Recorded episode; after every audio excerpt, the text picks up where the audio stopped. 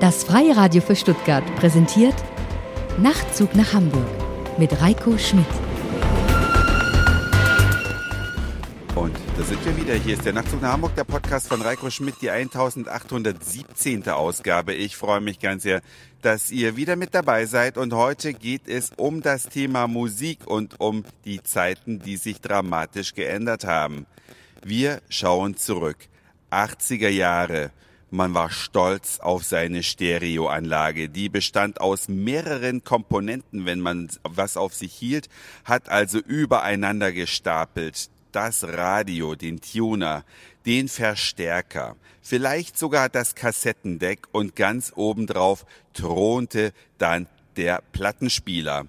Dann hatte man zwei Lautsprecherboxen. Je nach äh, Größe oder je nach Qualitätsanspruch hatte man HiFi-Boxen, die eben auch ganz beachtlich groß werden konnten.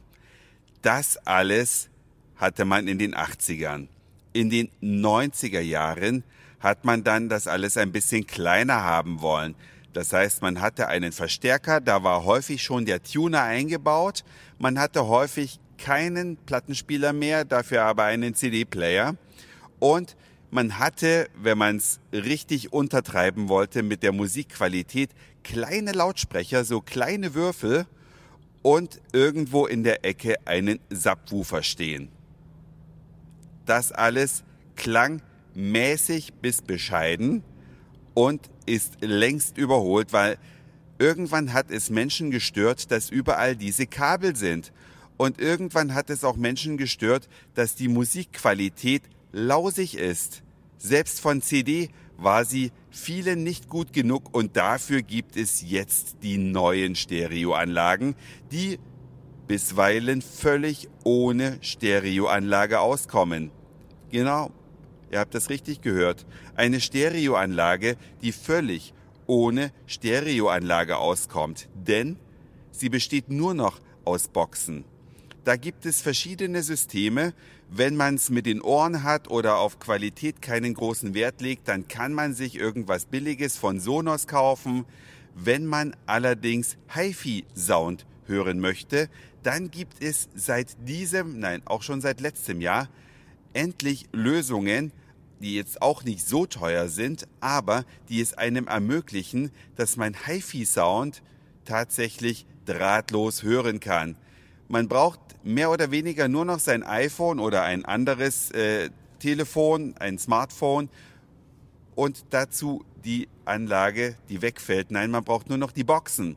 Die Boxen stehen also links und rechts in der Ecke, sind mit dem Internet verbunden und das iPhone sendet ins Internet die Befehle, dass Musik allerhöchster Qualität, ja sogar über CD-Qualität, direkt aus dem Internet auf die Boxen geschickt wird.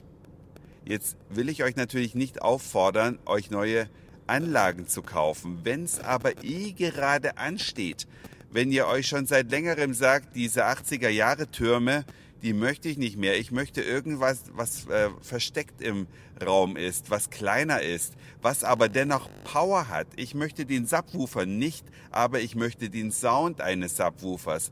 Dann kann ich euch nur ans Herz legen, Netzwerk HiFi-Boxen zu kaufen, die dann wirklich positioniert werden und kaum im Raum wahrgenommen werden, weil sie relativ klein sind, so groß in etwa wie ein Fußball, aber dennoch mit 3000 Watt Leistung so laut sind, dass man damit die Fensterscheiben rausdrücken kann, wenn man die Dinger voll aufdreht.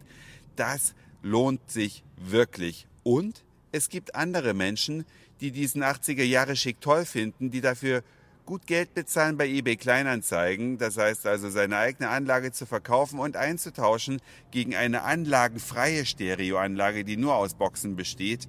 Das ist der Trend des Jahres 2015 gewesen. 2016 denke ich, wird das richtig durchstarten.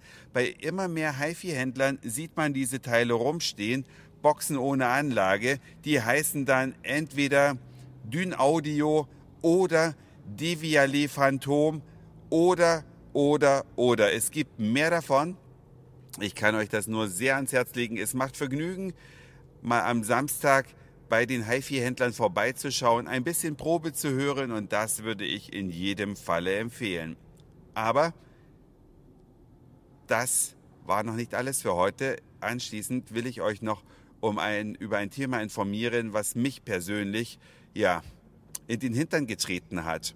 Ich habe mir den teuersten Samsung-Fernseher gekauft, den man im Jahr 2013 kaufen konnte. 2013 habe ich einen Fernseher gekauft, ja, der nicht mehr funktioniert. Kurz nach Ende der Garantiezeit hat er die Grätsche gemacht und dieses Ding kann man jetzt für 400 Euro circa reparieren lassen. Ich habe also bei Samsung angerufen und habe gesagt, ich muss es reparieren lassen. Ja, da haben die mir eine Adresse genannt und wie gesagt, es soll 400 Euro kosten, könnte aber teurer werden für ein Gerät, was über 1500 Euro gekostet hat. Ein Wahnsinn. Deswegen habe ich den Spieß umgedreht. Ich habe jetzt einen Fernseher der Firma Löwe bestellt. Und zwar das billigste Modell. Das billigste Modell von Löwe. Und ich bin erstmal überrascht worden. Früher haben die Dinger ja, da ging ja unter 5000 gar nichts. Da sind wir weit drunter, circa bei der Hälfte. Und ich bin gespannt, ob dieses Ding vielleicht über drei Jahre hält.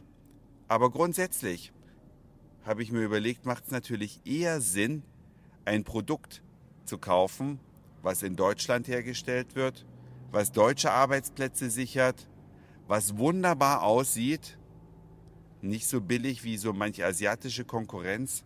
Und wenn es dann auch noch länger hält, dann habe ich alles richtig gemacht. Aber ob ich das getan habe, das weiß ich in drei Jahren. Und Vielleicht gibt es dann den Nachtzug nach Hamburg noch, dann informiere ich euch. Das war's für heute. Dankeschön fürs Zuhören, für den Speicherplatz auf euren Geräten. Ich sage Moin, Mahlzeit oder guten Abend, je nachdem, wann ihr mich hier gerade gehört habt. Weise noch darauf hin, dass ich für die Nennung von Marken kein Geld von irgendwelchen Firmen bekomme, sondern dass es einfach meine persönliche Erfahrung ist und da gehören halt manchmal Marken dazu. Ja, und vielleicht hören wir uns auch schon morgen wieder. Euer Reiko. Nachtzug nach Hamburg.